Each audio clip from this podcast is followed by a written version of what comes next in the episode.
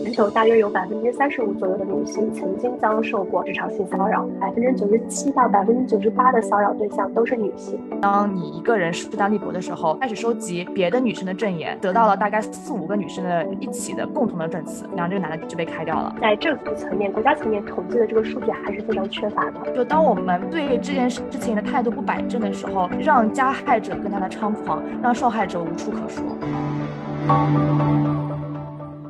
Hello，大家好，欢迎回到北美金视角，我是坐标上海的 Brenda，我是坐标芝加哥的 Ellen。哎，Brenda，其实我最近看了一部电影，是妮可基德曼主演的一个叫做《Bombshell》的一个中文名叫《爆炸新闻》吧？哦，我看过的一个电影。你看过吗？其实我后来查了一下，它是改编一个真实的案子，然后就是它那个来自于叫 Fox News，就二零一六年的时候，这个 Fox News 它的总裁 Roger Ailes 被他的女下属控告，对他经历的进行了一个长达六个月的职场性骚扰啊，就这个还挺震撼的。对对对，这这个案子当时特别特别火，我还记得当时因为这个 Fox News 这个总裁以及后面一系列他好像朋友也被连根拔起了，这个一系列的这个对职场性侵的这个问题，美国电视圈当时掀起了一场非常大的 Me Too 的运动。我记得有一次有一个颁奖典礼，所有的女女性的演员都穿上了黑色的衣服，极其团结，他们就是为了抵抗这件事情。对，当包括我们中国其实有类似的案子嘛？就我记得可能是前两年吧，朱军和当时他的一个实习生叫贤子，网名叫贤子啊，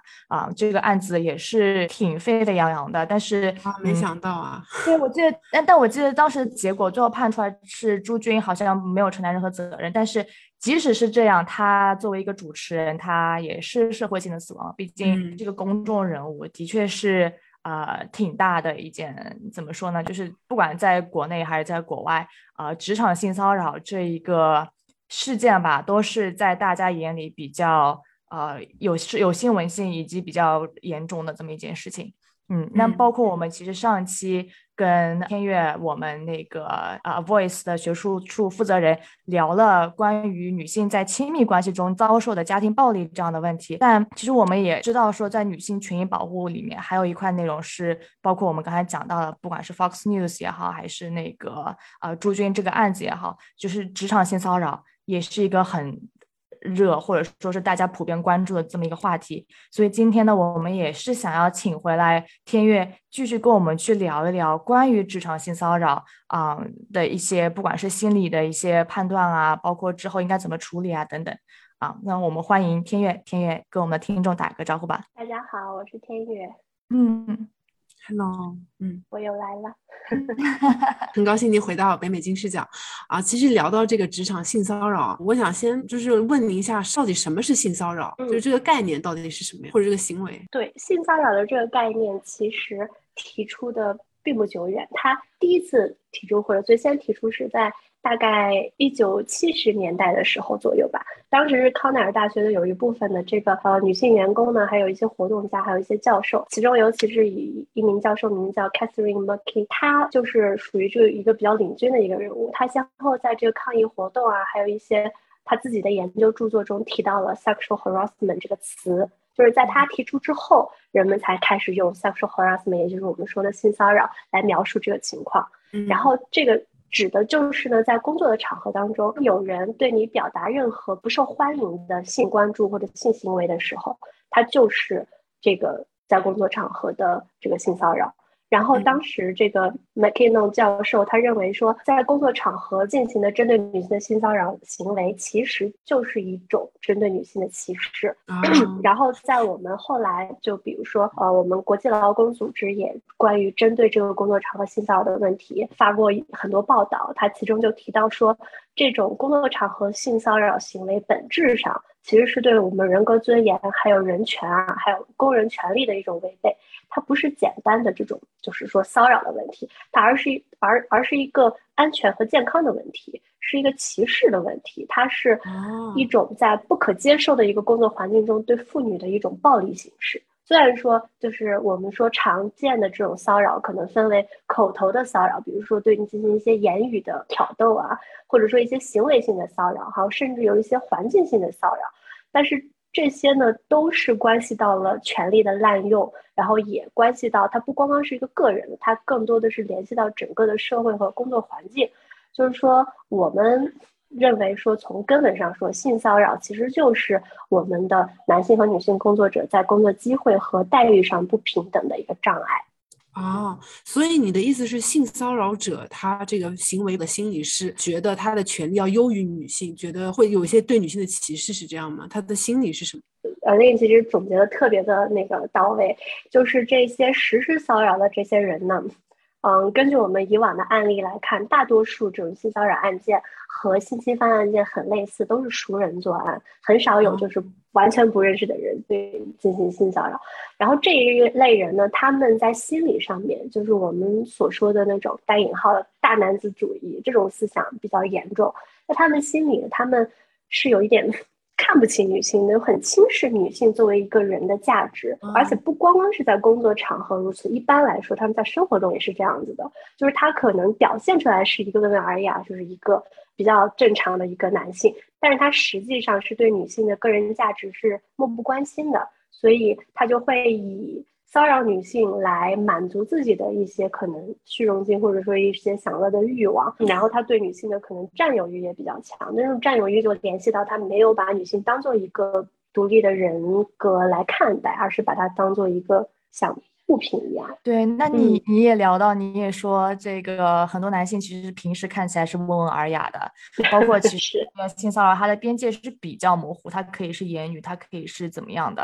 啊？这个我们这个 boundary 要怎么划？我们在平时要怎么样去判断什么行为已经是职场性骚扰了呢？其实如果抛开法律层面的定义不谈的话，只是谈我们普遍，嗯，或者我们学术界认为，或者说。心理界认为，怎么样情什么样层次的性骚扰可能会对当事人造成伤害？我们判定的依据其实就是依据当事人自己的这种感受。当你觉得这个对方的一些行为让你自己觉得不舒服的时候，他就可以是性骚扰的这个呃，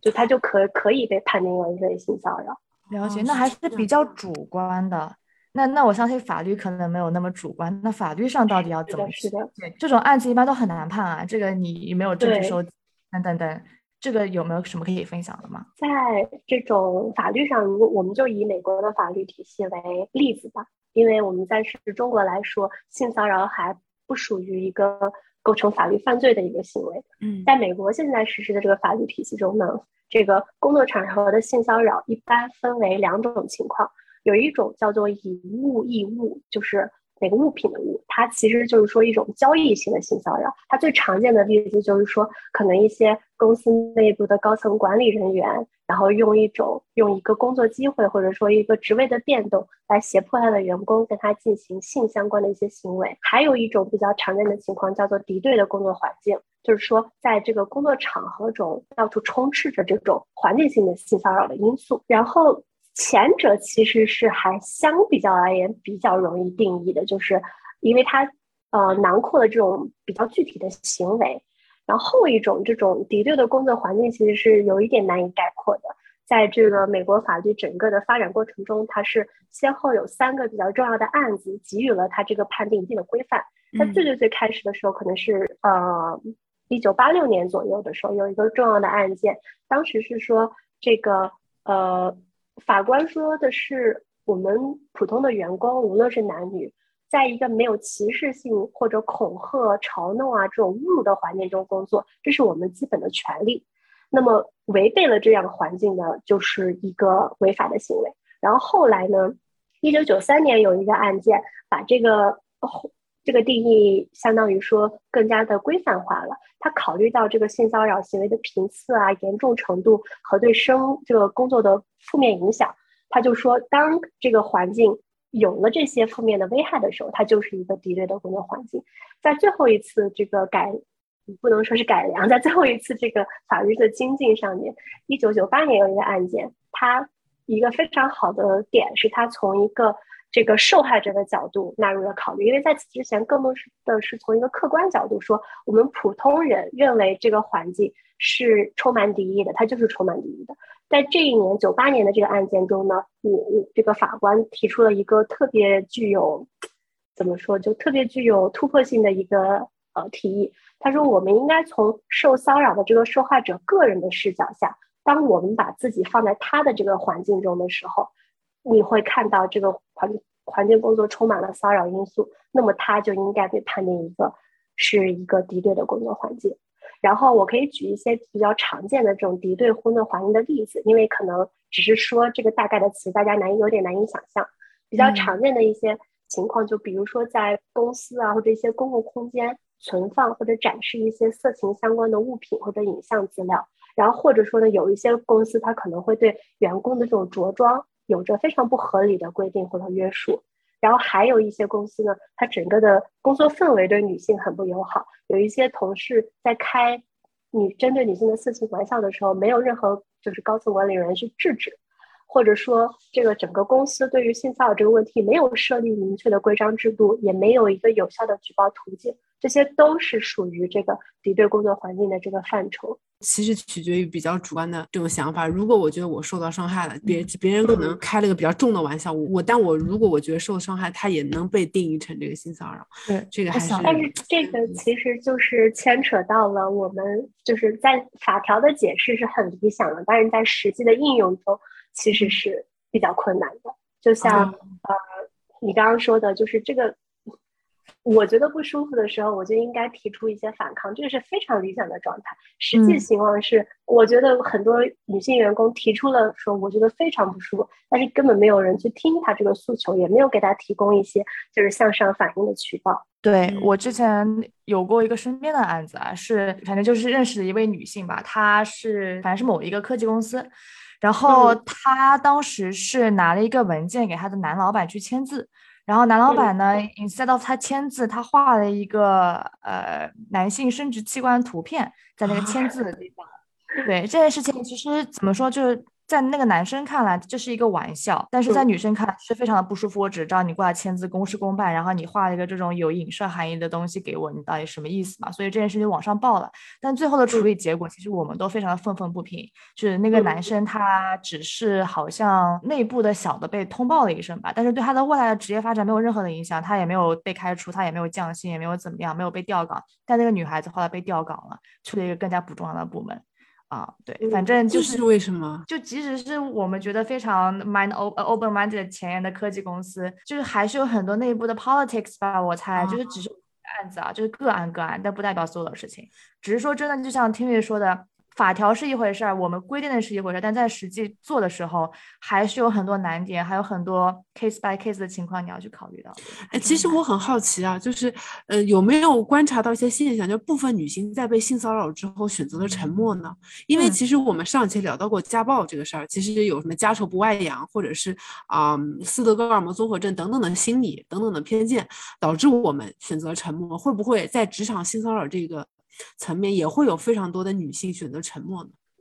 或者她们选择沉默的原因是什么？会的，会，这个现象是肯定存在的。然后包括刚刚像 Brenda 提到的那个案例，其实它并不是一个特例，在非常非常多的这种职场性骚扰的案件中，最终承担这个后果的往往是受害的那一方，而不是这个加害的这一方。这个就有。很多的原因在其中，其中的一个原因就是，比如说刚刚在开场的时候，你们都有提到的那个电影，就是关于 Fox News 的那一个电影。它里面，我不知道如果我们的听众有看过那个电影的话，就有没有看体会到，就是电影中一些人物对话的时候，对于性骚扰行为的描述，其实大多数都特别的隐晦，很少有那种非常直接的，就是告诉你我想要什么，用什么来跟我交换，这种情况非常非常少。大多数都特别的隐晦，比如说我印象中是那个大老板，他常常就是告诉自己的员工说：“你要向我展示你的忠诚的程度，你的 loyalty，对吧？那你要如何向我展示你的忠诚呢？这个要靠你自己去悟。这个题就体其实体现了职场性骚扰的一个困境，就是这些加害者他们表达自己意图的时候是非常隐晦的，因为他也想要保护自己，所以他使用的这些手段使整件事看上去。特别像是受害者先主动提出的邀请，然后甚至很多受害者自己在心里也是这样认为自己的，然后他们就因为多方的压力羞于表达和这个求助。其实，在这里我特别想聊一个观点，就是我之前在看一个呃学术文章的时候，我觉得是特别对于我来说让我一个茅塞顿开的一个观点，就是这位呃教授他认为我们在谈论跟性相关的很多问题的时候。我们应该把这个同意它英文中用 consent 这个词和想要，就是它英文用 want 这个词，我们应该把这两个分开来讨论。因为当我同意和想要的时候，未必会同时被满足，或者同时不被满足。比如说，尤其是我们今天讨论的职场性骚扰这个情况，它现实情况是很复杂的。比如说，当我们考虑到这个性行为可能带来的有利后果，或者说我们为了避免它带来的不利后果，比如说我们的确是很需要这个升职的机会，或者说这个老板提出了一些需求，我很害怕，如果我拒绝他，我日后工作中被针对该怎么办？那么这些受受骚扰的员工就很有可能在并不想要发生这个行为的情况下，但是表示同意。或者说，有的时候我们可能在一些更加极端的案例中，我们受害者出于保护自己生命安全的考虑，比如说像一些强制性性行为或者强奸的案件，我不想要这个行为，但但是我得表示同意，因为我要先保护自己的生命安全嘛。那像这种复杂的行为的话，其实就嗯给了立法一些立法，包括执行法律都让它变得特别的复杂。那么就谈到我们刚刚说的这个受害者的困境。就是他甚至经历这一系列复杂的思想斗争之后，受害者有的时候甚至觉得这就是自己的错，就是就是因为我做了一些事情，对对，而而导致这个事情的发生，所以他就羞于表达，他就不敢向去外界求助。还有一个比较重要的原因就是，这个职场性骚扰案件中，其实很少很少有单一的受害者，大多数情况下。这个犯罪者他都会找不同的对象来实施不同程度的这种性骚扰，但是呢，他往往会利用自己在整个公司里面，或者说整个这个工业这个行业里面的一些权利和一些地位，来为这个呃受害者制造一些信息传递的困难，导致这个性骚扰的受害者会觉得自己可能就是这个唯一的受害者，那么加上他自责与焦虑的这种负面情绪。他就会不由自主的在自己的身上找为什么我会成为受害者这样的原因，所以就导致这一单的案件，首先在发生之后，很少有受害者能够说就是勇敢的站出来说。揭露和曝光这些事情。那我们在遇到这个职场性骚扰之后，到底应该怎么处理呢？我们觉得我们被骚扰了，我们应该怎么合适的去处理呢？嗯，就是说，我们上一期说到家暴受害者的救助的时候，我们其实有说过，一味的鼓励家暴受害者要自己走出来，其实在现实情况是比较困难的。其次，就是我们也不应该把全部的压力都放在这个受害者身上。但是，当说到这个职场，呃，性骚扰案件的时候，其实第一步还是希望鼓励这些受害者要勇敢的说不，就勇敢的去拒绝这些行为。因为其实如果你在这个施暴者的这个角度来看，他是害怕的，要不然他为什么要动用自己那么多的关系来尝试不要让这件事情曝光呢？就是你不要陷入他为你设下这些陷阱之中。希望我们的胆小只会让对方更加的变本加厉。如果我们能够主动的发声。如果我们不要轻易的妥协，才更能够解决问题。第二个方面就是取证，其实是一个非常非常关键的问题。这也是刚刚嗯 Brena 有提到一个我们嗯一个比较困难的一个点。然后呢，呃，我可以提供的一些建议就是说，我们平时工作啊或者生活中的一些普通的事情都可以，其实都是可以留作证据的。比如说日常的聊天记录，尤其是电子邮件这一类的记录。还有录音录像，如果在有条件的时候，就可以努力的争取一些录音录像这样的证据，还有照片啊之类的，或者说一些呃办公场所可能公共场合的这些这个监控视频影像，就是一定要在能够保留证据，在保证自己安全的情况下，尽量多的去保证证据，因为呃性骚扰这个取证难，的确是一个，就是有的时候可能司法角度想要。对受害者给予帮助，但是如果没有足够足够的证据，也很难开展。嗯，没错。其次呢，就是用人的单位其实是一个非常非常重要的一道防线。嗯，就像我们最开始谈到的那个歧视性、敌对性的工作环境，用人单位一定要就是说有一个非常明确的保护制度，还有一个向上的这种投诉制度。就是说，作为一个企业，你应该为员工提供一个有效的这个反应的途径。而且你要注意这个途径，不能是不能说比如说，我们回到刚刚说到那个电影，电影里面讲的 Fox News，它其实是有向上反映的途径的。但是这些所有向上反映的文件，最终都会被放在大老板的桌子上，就是你反映给了这个施暴者本人，这个途径就是无效的。所以就要可能更需要我们的一些政府部门，包括政府，可能也更需要包括一些我们政府部门去监督用人单位是不是设立了一个非常有效的这个嗯制度来保护我们每一位工作人员的安全。对我其实还想到一个点，就是还是我身边的例子，也不知道为什么我知道这么多这样的事情，但是是个成功的案件啊，这个成功的案件真的非常的常见。比如说我们那个国际劳工组织做过一个呃调查，这个数据特别的惊人，我第一次看到的时候都觉得特别的惊讶。他说，在全世界范围内，有百分之九十七到百分之九十八的骚扰对象都是女性。这个的确，这个好像跟我们上一期聊到的家暴这个数据拉的差别又更加的明显了一点。上一期可能是女性男性的两倍吧，对吧？然后现在可能是百分之九十七、九十八，基本上全都是女孩子。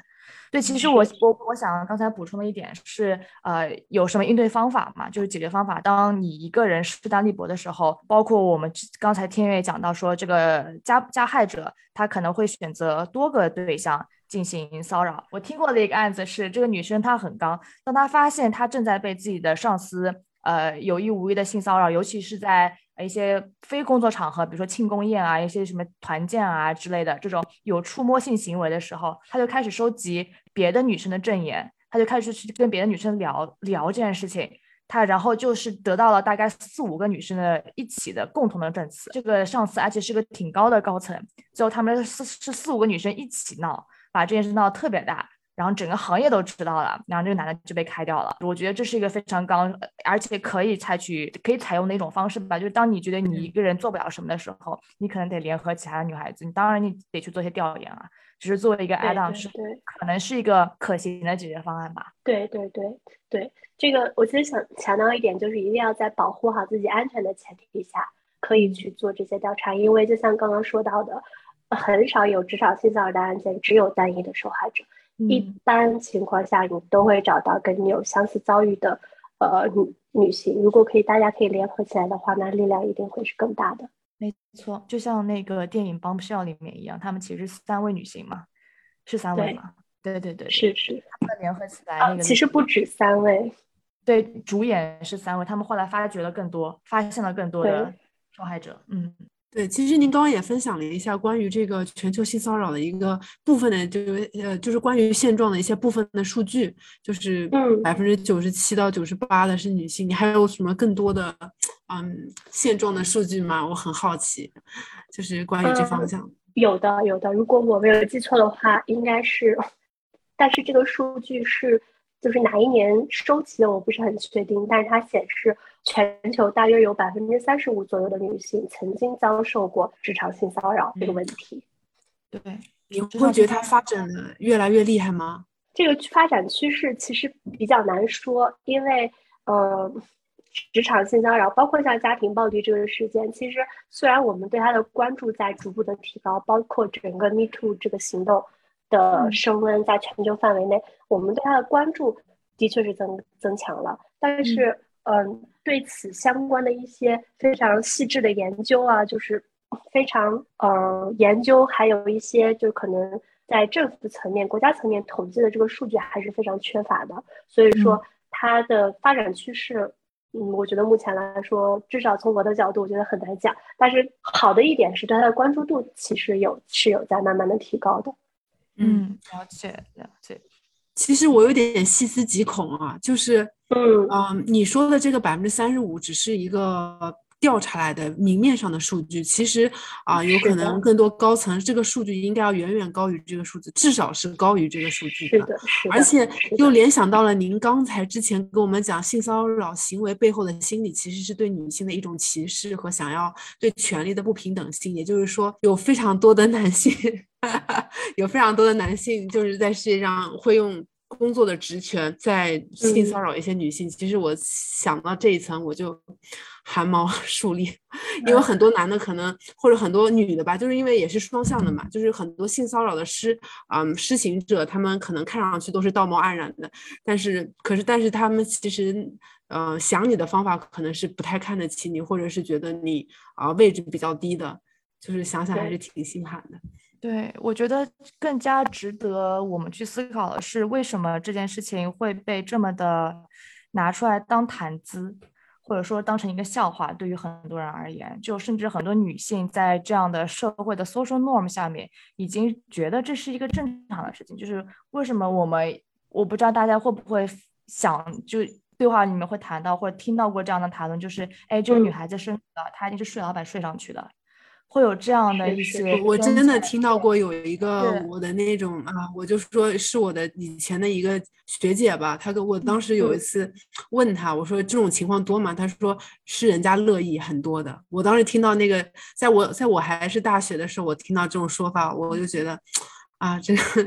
这个世界变得有点面目全非。对，也不是面目全非，就是这件事情慢慢的被大家所接受，尤其是被女性所接受。当女性接受了这件事情，觉得这是一个正常的，是我一个升职的手段，是我的一个 asset，我可以去应用的时候，对那些不愿意接受这样行为的女性，其实是非常不公平的，因为他们让那些男性觉得说，啊，it's easy，it's it's normal，it's normal，这很正常。只是有的女性接受了，女性不接受，那只不过那些不接受的就是，啊，你以后就没机会了。但是对于那些女生而言，这是一个伤害啊，她们从来不觉得这是一个机会点，她们一直觉得这是一个伤害。就当我们对这件事情的态度不摆正的时候，啊，让加害者更加的猖狂，让受害者无处可说。我觉得真的就是这个样子。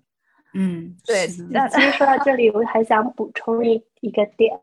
嗯，就是我们刚刚不是有提到说，为什么很多受害者他选择了呃不去曝光这件事情？其中我突然想到，还有一个很重要的原因，其实就是刚刚你们在谈论中有提到的。就是很多受害者他表达出来的信息不不被大家所信任，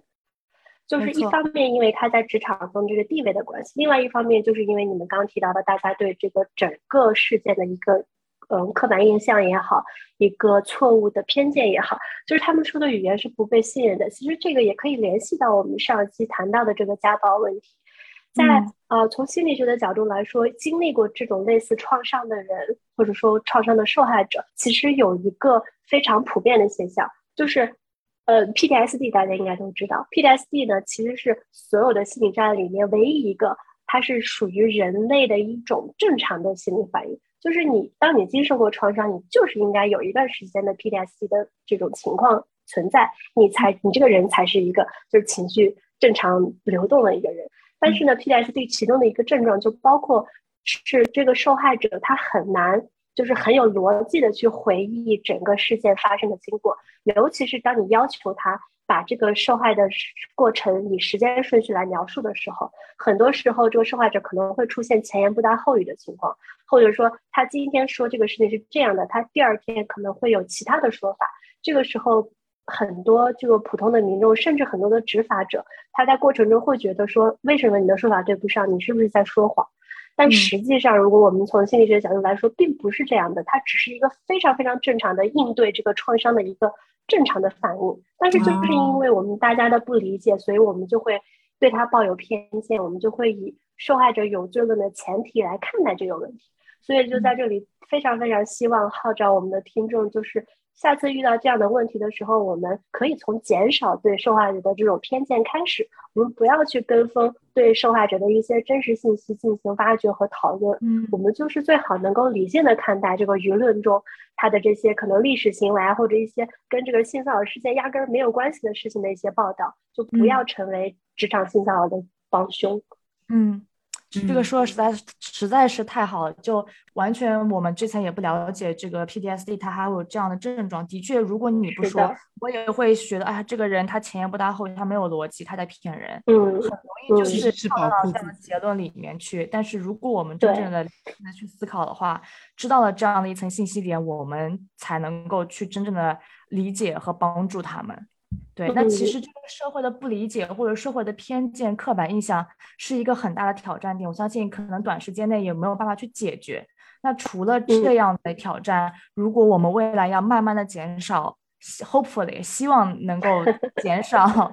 这个职场性骚扰的发生的的频率和数量的话，嗯，我们作为普通人啊，或者说。大家有什么样整个事情有什么样的挑战和难点吗？我们又能做些什么呢？关于性骚扰这个问题，最大的挑战和难点其实还是在立法的层面。就是我个人看法，立法的难点它就包括有三个大的方向：一是本身这个立案就很难，就是我们。就以我们国家本身的这个现状来说，我们还没有一个针对这个性骚扰的法律。比如说我们家庭暴力吧，呃，在二零一六年以前，我们其实也没有一个非常明确的针对家庭暴力的一个一个法条。在二零一六年以后，我们才真正做到了有法可依。然后我们可以从整个民众的反应和这个法律的数据上可以看到，确实它有推动对这个家庭暴力问题的受害者的保护和对这个问题的解决。那么对于性骚扰这个情况也是一样的。我们非常希望，就是说，在未来，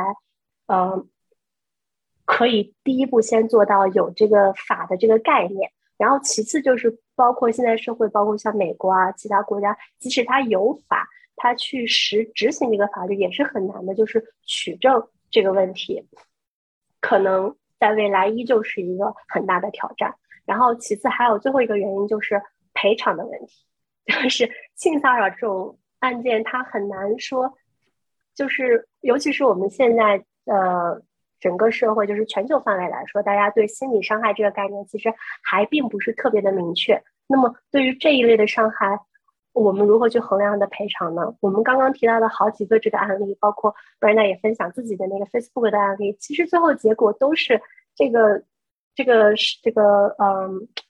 侵犯的这一方，他不光没有受到什么严厉的惩罚，他甚至还收到了一些报酬。比如说 Fox News 那个人，他这个大老板最后收到的那个退休补偿金，甚至是比那个发给受害者的赔偿金还要多的。就是这种现象，我觉得在未来可能依旧还是一个，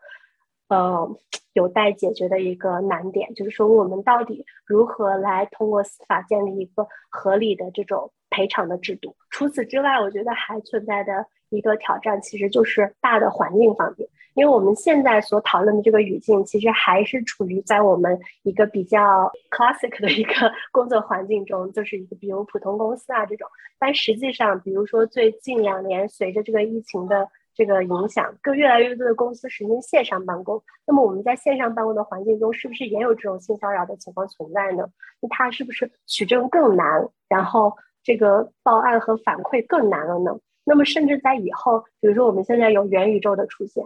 那么在这样一个虚拟的这个环境中，当有这样性骚扰的情况之后出现，我们又该如何应对呢？我觉得这个是呃，关于职业性骚扰，我想到了未来的一些比较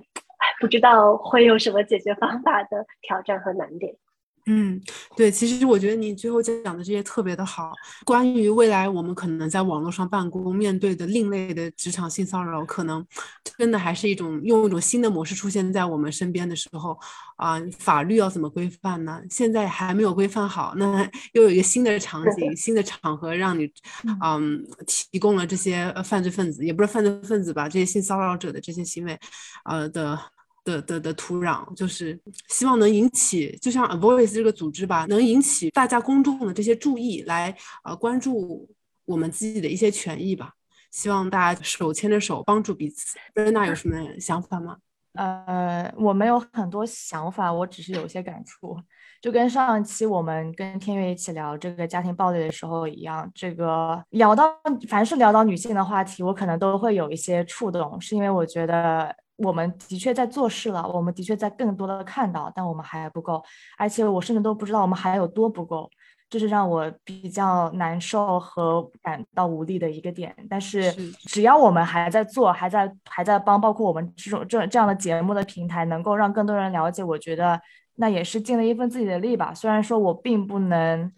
改变很多，但是。能做什么就先做什么，就也的确像天元说的，能够如果是 top down 的，从立法层面开始帮助大家能够规范这样的行为的话，啊，那我真的是非常期待那天的到来。嗯，是，我也非常期待。啊，天元最后有什么想跟观众朋友们说的吗？的确，我们这两期谈论的这些话题呢是。尤其是对于我们女性听众来说，会觉得有些沉重啊。一方面是我们可能说到的很多话题，大家都在身边是有实实切切的经历，不管是自己或者看到身边人的经历是存在的，就这个问题的的确确是有的。然后另外一方面，我们又提到了很多困难和挑战，大家可能会觉得心里有些压力。但是我希望另外一方面，大家也可以看到，就是我们能够今天坐在这里讨论这个问题，正是因为这个问题在逐渐的被带到公众的面前。然后呃。无论是从家暴也好，从性骚扰也好，当我们受害者基于外界的像呃外界这样的组织，还有包括一些政府组织机构啊、立法啊这些呃支持之后，能够打破沉默，能够呃积极的维权，这种指导案例越来越多了以后，相信我们也能够由下而上的影响一些立法的这个呃进步，然后我们这种反歧视啊、反骚扰这种的力量也会团结的越来越大。其实我特别想分享，就是我们 Advice 内部呢有一个海外女性的这个互助社群，然后这个社群里面是既有我们一些志愿者，也有一些我们曾经的求助者。然后在这个社群里面，就就会观察到一个现象，就是我们很多曾经的求助者，他不光是在我们的帮助下解决了自己的问题，他甚至现在已经把自己的身份成功的转变成了为成为了一个助人者，就是我们可能常说的这种。因为曾经淋过雨，所以很想为别人撑伞。但是他现在呢，不光是有为别人撑伞的这种善良的这种价值观，他同时也拥有了为别人撑伞的这个能力。这个是我们作为一个组织机构看到特别的欣慰和觉得特别的光荣的。所以我们相信以后这样子的，呃，就能够赋予我们普通的女性这样能力的组织和机构会越来越多的。所以大家还是要保持希望。嗯，好的，对，送人玫瑰，手有余香，啊，非常感谢，非常感谢天悦的分享，啊，我觉得我和布兰达都学到了很多。那这期节目呢，我们就到这里结束了。如果喜欢的话，可以订阅和分享。我们下期再见，拜拜，拜拜，拜拜。跟金视角聊人生，感谢您的收听，请在各大播放平台和公众号上搜索“金视角”，订阅我们的栏目吧。金融的金，事件的事，角度的角，一键三连，从我做起。我们下次再聊。